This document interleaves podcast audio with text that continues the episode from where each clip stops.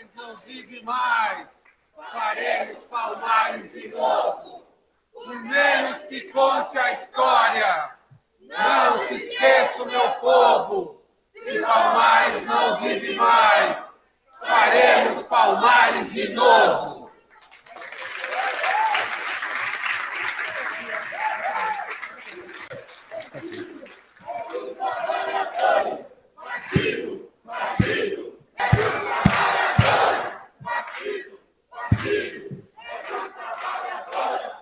Favor, façam muito barulho para a nossa querida Glaze Hoffman.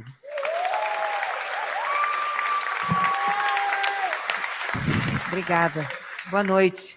Quero cumprimentar aqui a Regina, cumprimentar aqui esse grande companheiro Milton, cumprimentar meu companheiro Haddad, essa grande companheira Ieda, cumprimentar também aqui os companheiros que estão junto comigo, o Mártios, que é o nosso secretário nacional de combate ao racismo do PT, o Leg, meu colega de direção, Marco Aurélio, enfim, tantos companheiros e companheiras do PT que estão aqui. E, claro, de uma especial forma, você, Douglas. Você me disse que ia ser uma festa bonita. Está bonita e está emocionante. É a representatividade desse auditório aqui, desse teatro hoje, o carinho, o respeito e a consideração que as pessoas têm por você mostra o nível da tua liderança, o que você construiu e o que foi também o resultado da sua construção pelo movimento.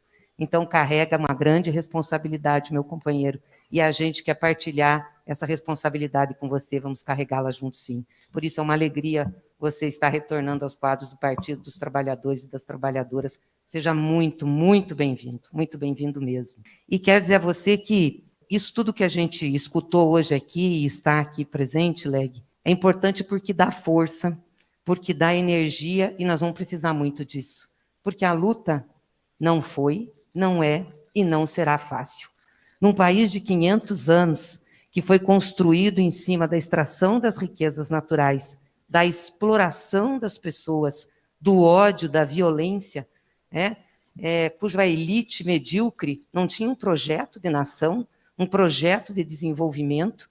É, 500 anos nessa história, pouquíssimos momentos da história nós tivemos um rompimento com essa visão. Talvez quando Getúlio foi presidente, que tinha uma visão de desenvolvimento de país, uma noção de nação, começou a trabalhar os direitos dos trabalhadores, depois um pouco com Juscelino, Jango, depois com Lula. Com Lula. Então foram pouquíssimos os momentos em que nós rompemos com essa visão dessa elite medíocre é, e desses 500 anos de construção do Brasil. E a história é cruel em termos de se conservar, né, de tentar manter. Você faz movimento, contrário, ela rebate. Então, é com isso que nós temos que lidar e que nós precisamos lidar.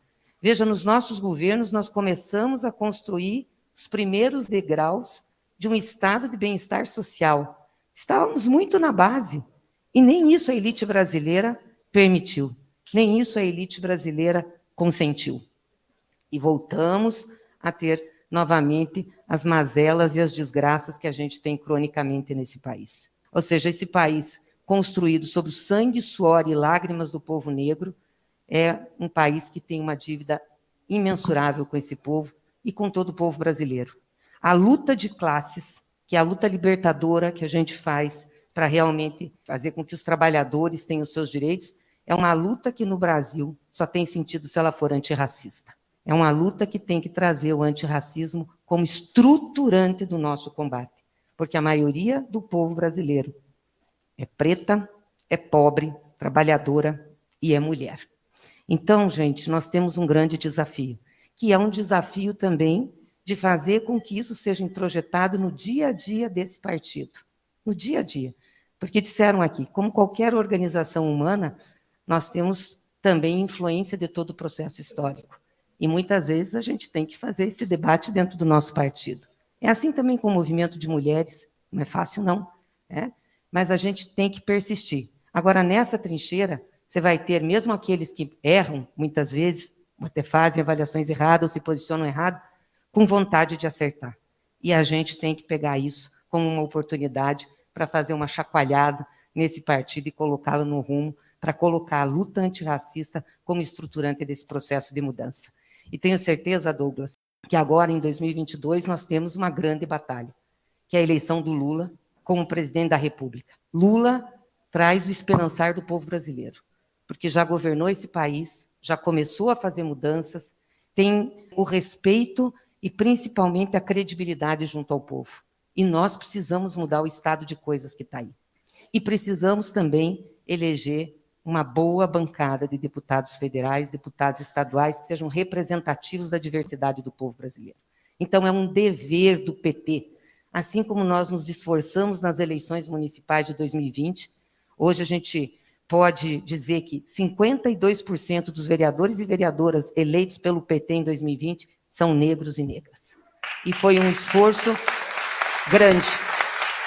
Esse será o mesmo esforço que nós vamos fazer na construção das nossas chapas e nas eleições dos nossos candidatos e candidatas para a Câmara Federal e também para as Assembleias Legislativas. Então, não tenha dúvida, é um compromisso nosso a tua eleição. É um compromisso de partido, é um compromisso com o movimento negro, é um compromisso da nossa luta. Você vai lá, vai estar lá, na base de apoio do nosso governo, cobrando do nosso governo que tem que ser cobrado e fazendo a sua disputa, e fazendo a disputa dentro dele também. Eu tenho certeza que a gente vai conseguir isso. E depois do governo eleito, nós temos que continuar a luta, porque ganhar uma eleição não quer dizer ganhar a pauta política. Né? E além da luta da pauta política no meio institucional, o que nós temos que fazer, como governo, como parlamentares, é apostar na luta de base, é apostar na organização, na formação do povo brasileiro, para que, a partir das periferias, dos locais de trabalho, de estudo, da onde o povo está, o povo acompanhe, cobre e tenha consciência dos movimentos que nós vamos fazer. Se nós não tivermos isso claro, nós podemos ganhar uma eleição, mas não levamos um governo e nem tampouco asseguramos que continue uma, um processo democrático, progressista e de avanço no nosso país. Então, a organização é tudo. E sei que a experiência de vocês vai contribuir sobremaneira para que a gente faça isso a partir das políticas públicas que nós vamos edificar. Seja muito bem-vindo, meu companheiro. É um orgulho muito grande tê-lo no PT.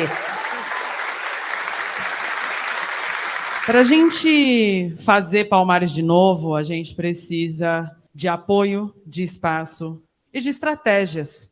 Então, vou chamar agora uma pessoa que eu tenho certeza que vai colaborar estrategicamente para a gente conseguir eleger o Douglas, porque acreditamos, estamos aqui até porque acreditamos nessa candidatura e porque também sabemos que é uma candidatura sobre o movimento negro. Então, vou chamar aqui um grande aliado do movimento negro, que eu tenho certeza que vai colaborar para essa candidatura acontecer com muito sucesso. Então, com muito barulho, com vocês, Fernando Haddad. Boa noite, gente. Queria cumprimentar Milton, Regina e Eda, em nome deles, saudar o retorno desse querido Douglas Belchior, cumprimentar minha presidenta Gleisi Hoffmann, em nome dela, os dirigentes do PT aqui presentes. Queria, antes de mais nada, não posso esquecer de trazer a palavra do presidente Lula, que hoje, amanhã e quarta-feira, está recebendo o Oliver Stone, que por três dias vai gravar um documentário que deve representar em Cannes, provavelmente, eu não sei se estou errando o festival, mas ele tem que gravar rápido o documentário para inscrever num desses festivais. Acho que é o de Cannes, mas talvez eu esteja errado. E eles têm três dias para gravar, quinta ele já está indo embora. Ele pediu para te transmitir um abraço, já te recebeu no Instituto, já recebeu a galera toda da coalizão e celebra a tua chegada, Douglas, pela importância desse ato que, por si só, já fala muito da, do significado dele para todos nós, sobretudo para o PT, Partido dos Trabalhadores, te receber nesse momento. Douglas, eu, eu aprendi muito. Eu, quando cheguei no Ministério da Educação, eu tinha, eu tinha um, um colega que dizia: falava, o pessoal fala, né, ninguém nasce racista, ninguém nasce racista a gente é biologicamente todos da mesma espécie e tudo mais. E ele dizia assim: pô, Haddad, mas também ninguém nasce antirracista.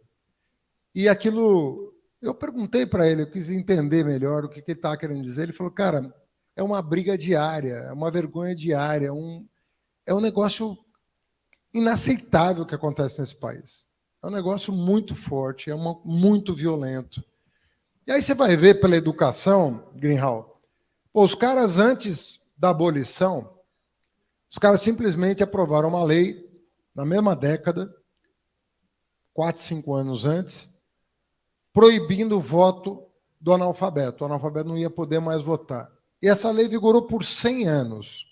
100 anos. Ou seja, 100 anos depois da abolição, o analfabeto ainda não podia votar. E não é surpresa que nesses 100 anos tão pouco se preocupou em educar e alfabetizar, justamente porque usaram a educação como a falta dela, né, como um mecanismo de exclusão permanente do povo negro das decisões políticas. Então, hoje, nós estamos discutindo aqui a participação em governos, a participação nos poderes da República, no Judiciário, no Legislativo, no Executivo, nas grandes empresas. Mas, às vezes, a gente se esquece que por 100 anos as pessoas não poderiam, não podiam participar da vida política do país como eleitor.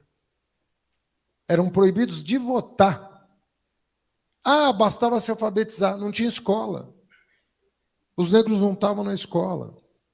Na Constituinte de 88, 25% dos brasileiros eram analfabetos. Se você separar por raça, está falando de mais de 40% da população negra não votava porque era analfabeta. Então, o escândalo chega a proporções assim avassaladoras. É um negócio asfixiante mesmo o que se, o que se vive ainda nesse país. E chegando lá no Ministério da Educação, eu tive assim uma coisa incrível, assim, eu vivi um momento muito excepcional da vida política nacional, que é ter um presidente da qualidade do Lula, que não é pouca coisa, e hoje a gente está vendo o quão diferente pode ser a vida com uma pessoa né, do, com a trajetória dele. Eu não estou falando do Brasil, estou falando do mundo. O mundo está se rendendo à liderança do Lula.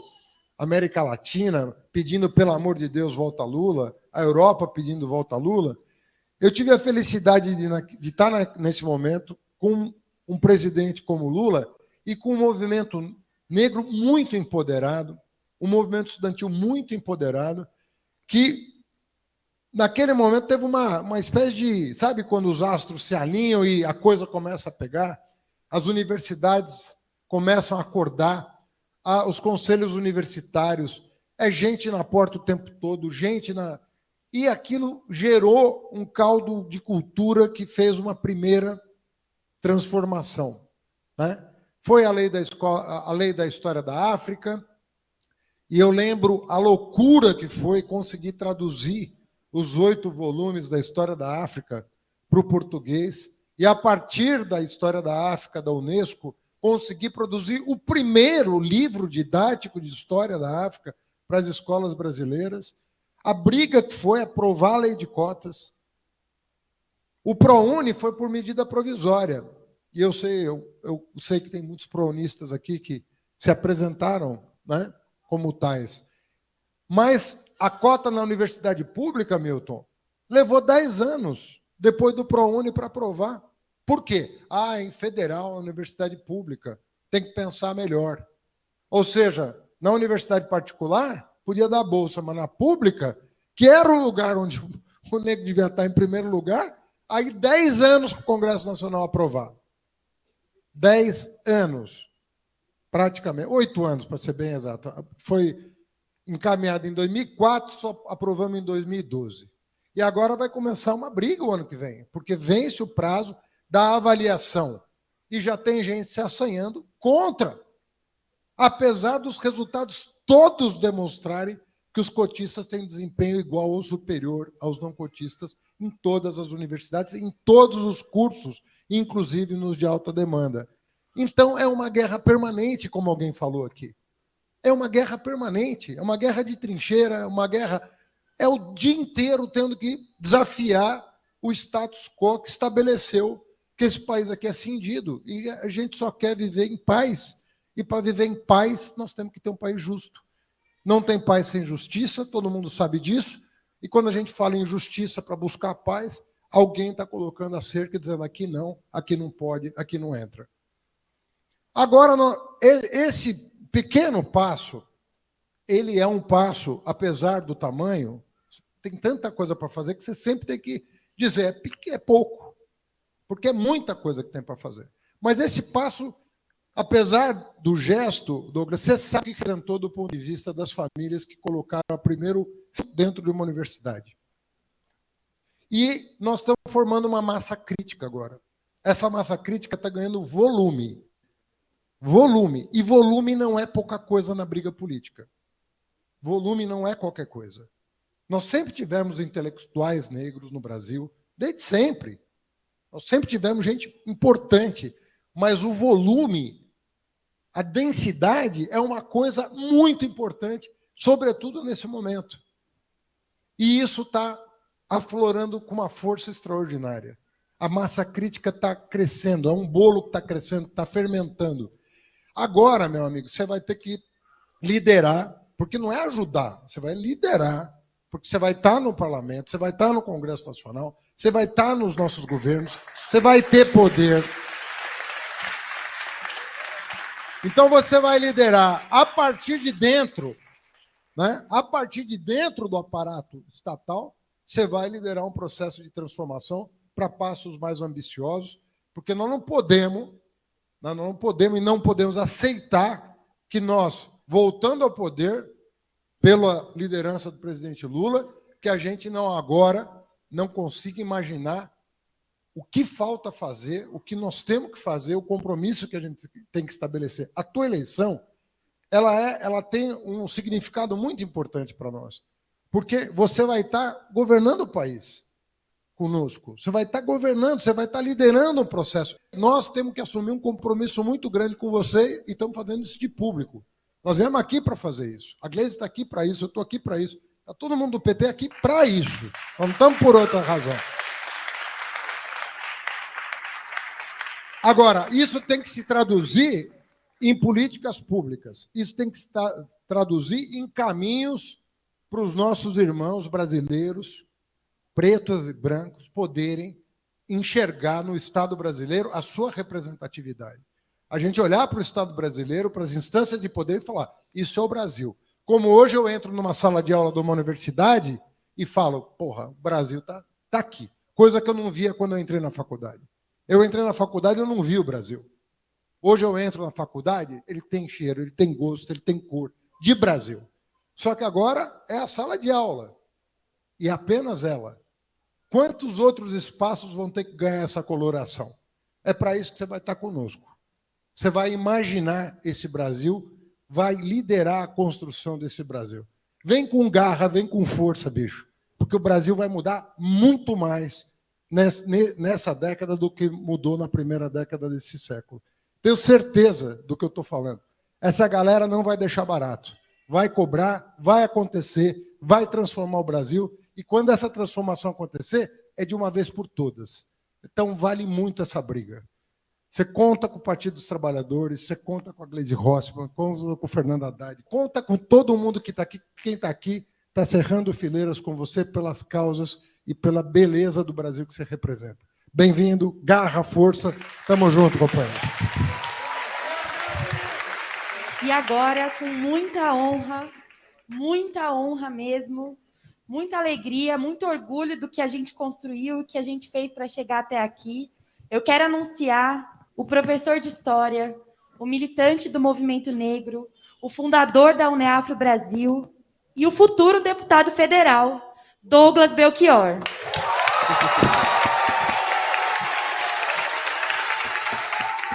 Axé. Salve! Salve! Muito obrigado por essa noite. Essa, essa salva de palmas bonita com a gente de pé é uma, são palmas para nós, para nossa história, para nossa paciência, para nossa raiva, para nossa inteligência, para nosso talento, para nossa resiliência. Nós não chegamos até aqui com pouca coisa, né, Regina? Milton. O Edson Cardoso, que é um grande amigo nosso, companheiro de luta, ele diz, Glaze, Fernando, que o movimento negro é o segmento mais vitorioso da história do Brasil. Porque esse povo que veio para cá sequestrado sem mala, Diferente de outros povos que vieram para cá com projeto, com malas, com família, o nosso povo teve a família destruída no sequestro. Uma parte morreu no caminho e vieram para cá só com o corpo, sem roupa, sem mala. E esse, esse, esse povo africano, de lugares diferentes, povos diferentes de África, construiu a riqueza que lá, no, nos clássicos que a gente estuda na formação da esquerda, está é, tá explicado pelo Eduardo Galeano nas Vias Abertas da América Latina, quando ele diz que foi o acúmulo primitivo do capital resultante de 300, 400 anos de estupro da América, o necessário para a consolidação da primeira revolução industrial. O próprio capitalismo, como a gente conhece, dependeu da vida eh, sofrida do povo que construiu a riqueza em toda a América e construiu o Brasil. Não houve um acerto de contas dessa história. Nós estamos aqui em nome daqueles que morreram na travessia, em nome daqueles que se rebelaram em cada quilombo, em nome das mulheres que nas cozinhas envenenavam seus senhores, em nome daqueles que organizavam a rebelião nas senzalas. Nós estamos aqui para cobrar acertos de contas com essa história. Nós não estamos aqui em nosso próprio nome. Isso aqui não é uma candidatura. A vitória da Tainá em, em, Rio de Janeiro, né? a vitória de Vinícius em Olinda, a vitória de Elane Mineiro aqui em São Paulo não é um candidato que ganhou uma eleição. É acerto de contas com a história.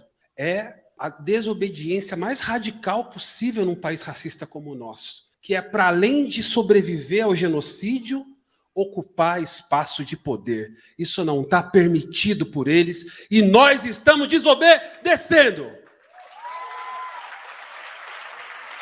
Então eu tenho alguns recados rapidinhos, que eu sou, eu sou prático, eu gosto de pedir as coisas. Aliás, eu sou um bom pedinte, eu vivo pedindo as coisas para as pessoas. Ajuda, organiza, acorda cedo, faz uma coisinha ali. E eu tenho, e por que eu, eu hoje eu tô leve aqui falando com vocês? Porque eu tenho a convicção de que eu estou a serviço do que a gente está fazendo aqui.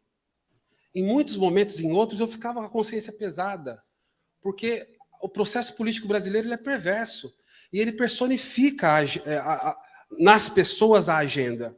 Eu fico desconfortável de chegar num lugar, ter um monte de foto com a minha cara, é, um monte de gente falando. Ninguém está falando de mim aqui. Eu consigo suportar esse espaço porque eu tenho certeza que cada reconhecimento de ação que deram o meu nome aqui, eles estão falando do movimento negro. Eles estão falando do que a gente faz na UNEAFRO. Eles estão falando do que a gente faz no Quilombac, no que faz no Pagode na Disciplina, do que a gente faz enquanto coalizão no Brasil. Isso aqui é resultado objetivo do trabalho coletivo do movimento negro.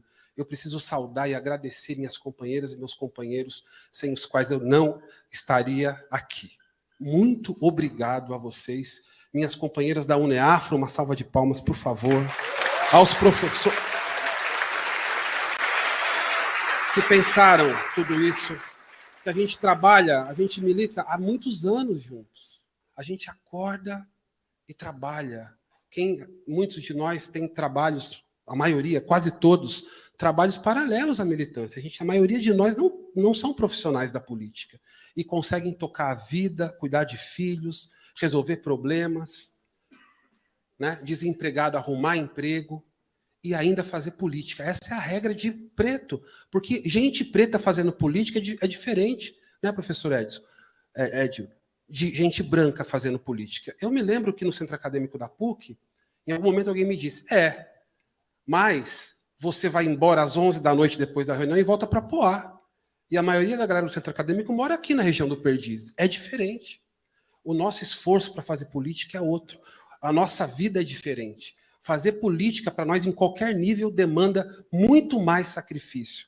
E mesmo assim, é isso que o Edson diz. E mesmo assim nós chegamos até aqui, contra todos e contra todos, contra o Estado brasileiro, que é o maior monstro da nossa vida, que é o maior violador de direitos humanos que existe, é o Estado brasileiro, que é um Estado genocida. E mesmo assim, contra o projeto genocida desse Estado, nós estamos aqui hoje enchendo o teatro oficina. Não para construir uma candidatura.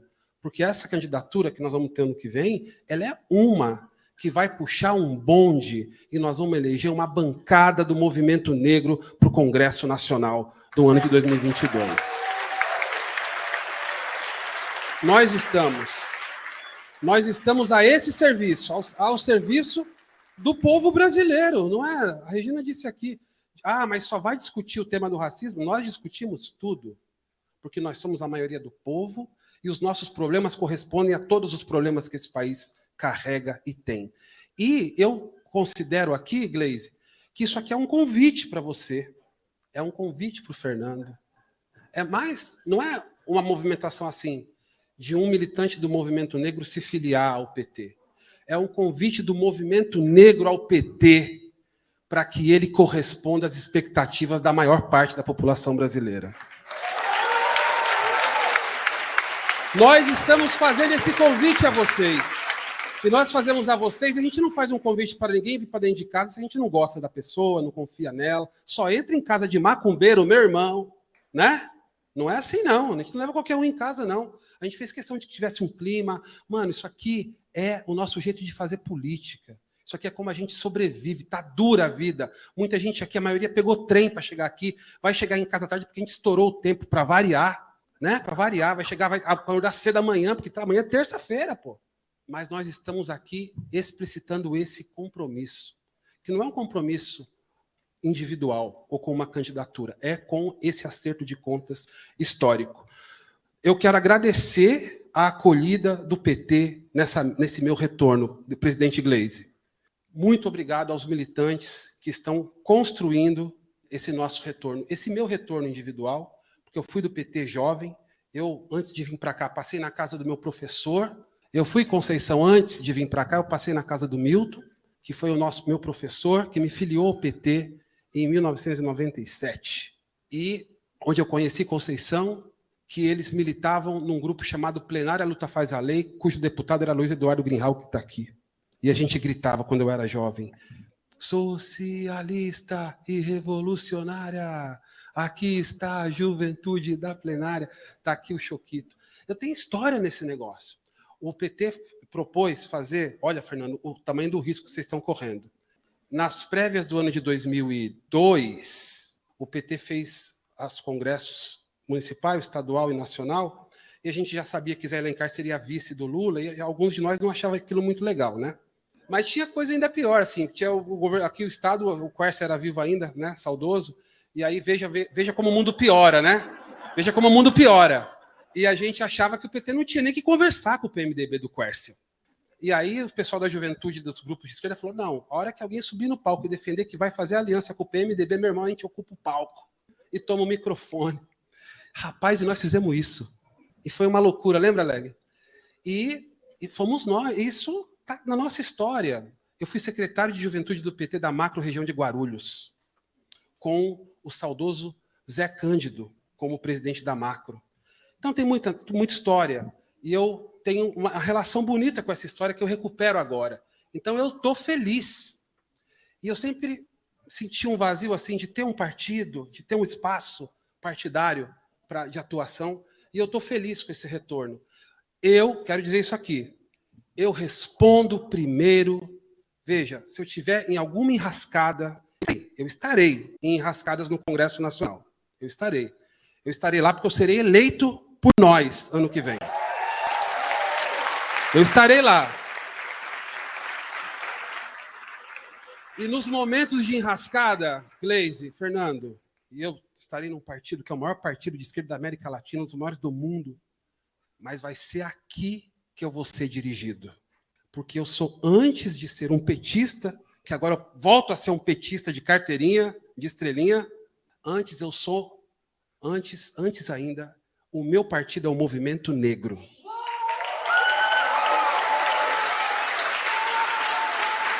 E eu serei dirigido pelo movimento negro. E eu darei a nossa contribuição enquanto movimento negro ao Partido dos Trabalhadores, que eu tenho certeza, está com vontade de mudar, está com vontade de virar a chave. Eu estou acreditando nisso e eu não gosto de ser enganado. E nenhum de nós aqui gosta. Mas eu acredito na sinceridade, na competência, no compromisso. E nós vamos mais que isso. Nós vamos eleger Fernando Haddad governador de São Paulo no ano que vem. Nós vamos eleger e, nós vamos ter pela primeira vez na história um governo de esquerda em São Paulo. Um governo comprometido com as pautas dos de baixo. E nós vamos incidir no governo. Aliás, Fernando, nós vamos compor o seu grupo para ganhar o governo a partir de agora. Nós vamos ter gente preta do teu lado para tua foto ficar mais bonita. Certo? E é uma pena, mas não é só para sua foto ficar mais bonita. É porque nós, e você sabe disso, porque você também é responsável por isso. A vanguarda intelectual brasileira é negra. Então, além então, além da elaboração política histórica que o movimento negro tem, porque não há nada de novo que qualquer partido possa escrever ou dizer, nada, absolutamente nada, que qualquer outro grupo político possa dizer que o movimento negro já não tenha dito. Então, a nossa sugestão é que, e a gente oferece isso, certo, Flavinho? A gente oferece isso. Aliás, tem um monte de coisa que a Perseu Abramo produziu a partir do movimento negro, que a gente sabe que os companheiros do PT leram um pouco. Vamos, agora vai ler tudo de novo. Quem já leu, lê de novo. Quem não leu, leu mais um pouco. E um monte de formulação histórica do movimento negro e lembrar o que foi a experiência da Frente Negra Brasileira. Nós vamos colocar isso na formação de base do PT. Eu vou, vou propor isso aí. Como é possível que 40 anos, só 40 anos depois de 400 anos de escravidão, o povo escravizado organize o maior partido da época? A Frente Negra Brasileira teve entre 40 mil e 100 mil filiados em 1932. O Brasil tinha 50 milhões de habitantes. Se você fizer a conta proporcional, era um partido maior do que o PMDB é hoje, que é o maior partido do Brasil. É a Frente Negra Brasileira foi um partido maior do que o PT. 40 anos só depois da, do fim da escravidão. Que, que, que, absurdo é esse? Que competência é essa? Não tinha WhatsApp, nem e-mail, nem nada disso, gente. Era gente preta numa fazenda chamada Brasil em 1932. Essa experiência de luta política tem que nos ensinar. Nós precisamos e vamos respeitar o movimento negro como uma força política brasileira. Vamos respeitar as experiências políticas do movimento negro, porque o movimento negro tem a ensinar para a esquerda. Aliás, a esquerda errou tanto porque não ouviu o movimento negro. E eu falo isso, Regina, pelo amor de Deus, eu nem sou eu, porque se eu tiver que chamar alguém para falar sobre isso, não vai ser eu que vou dizer, porque eu não sei. Tem um monte de gente muito melhor que eu para contribuir, para ajudar, para contribuir no debate econômico, no debate estrutural, no debate todo o debate brasileiro.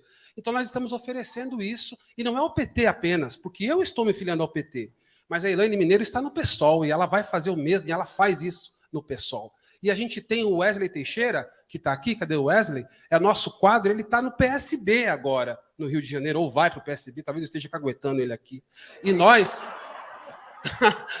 e nós e nós estamos, enquanto movimento negro, ocupando todos os partidos do campo progressista. Está aqui o Emerson, que é da rede e está lá em Osasco. E é, gente, é o seguinte: é favela e é Corinthians, mano.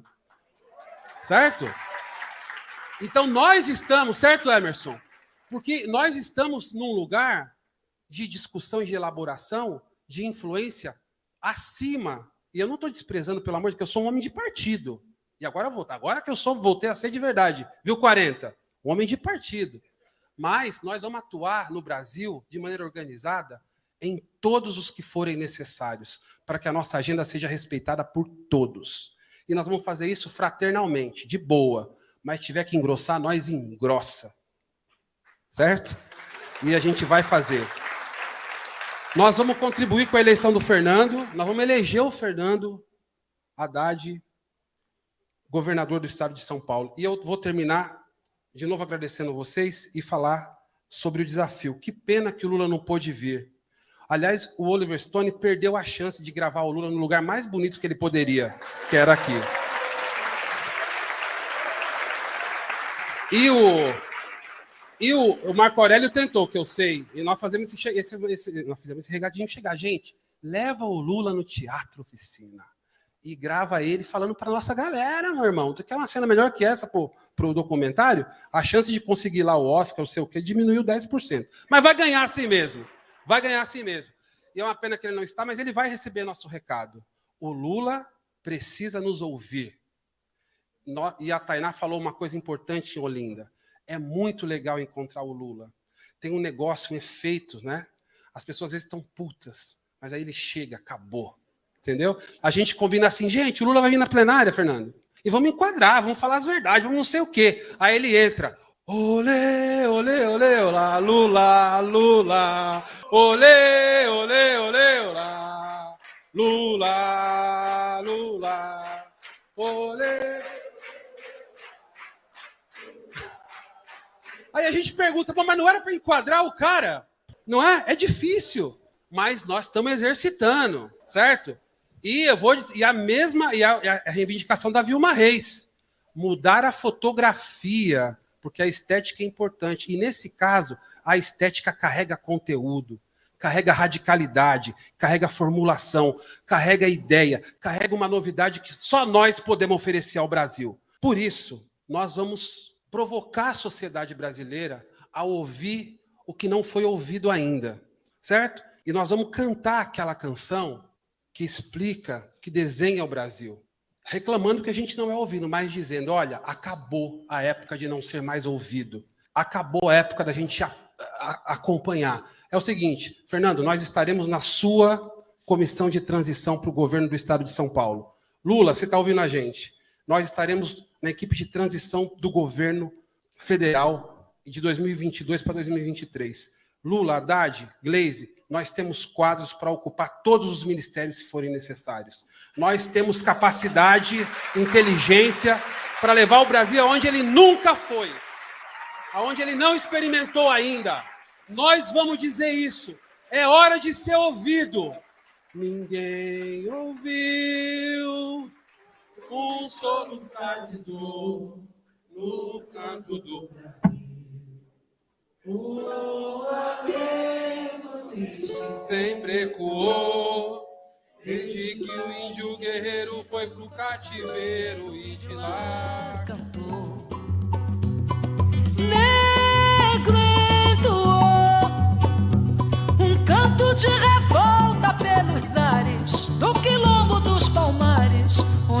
refugiou.